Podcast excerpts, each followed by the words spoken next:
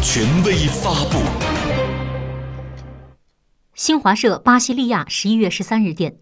当地时间十一月十三日，金砖国家工商论坛闭幕式在巴西利亚举行，国家主席习近平出席并发表讲话。巴西总统博索纳罗、俄罗斯总统普京、印度总理莫迪、南非总统拉马福萨一同出席闭幕式。习近平指出，一段时间来，世界形势又发生许多新变化，既充满机遇，也有不少挑战。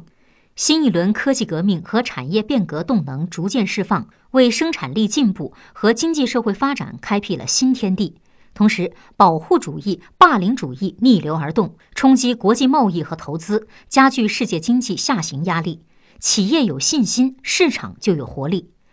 希望工商界朋友们抓住机遇，应对挑战，继续发挥各自优势，踊跃参与和推动金砖国家经济合作，积极在金砖国家投资兴业，为促进增长、创造就业做出实实在在的贡献。习近平指出。金砖国家新工业革命伙伴关系是下阶段金砖经济合作的一个重要抓手，要敢于先行先试，将企业合作同新工业革命伙伴关系结合起来，争取在创新、数字经济、绿色经济等领域拿出更多亮眼成果，助力五国经济实现高质量发展。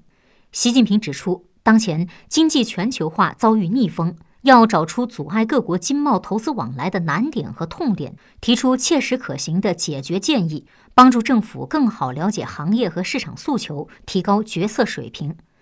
习近平强调，中国的发展是世界的机遇。面向未来，中国扩大对外开放的决心没有变，中国经济长期向好趋势没有变。我们将进一步开放市场，扩大进口，不断改善营商环境，为企业创造更好的发展条件。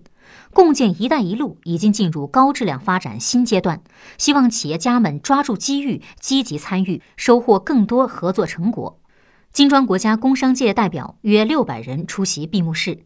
当晚，习近平和夫人彭丽媛出席博索纳罗和夫人为金砖国家领导人会晤举行的欢迎宴会，并一同观看了文艺演出。丁薛祥、杨洁篪、王毅、何立峰等参加上述活动。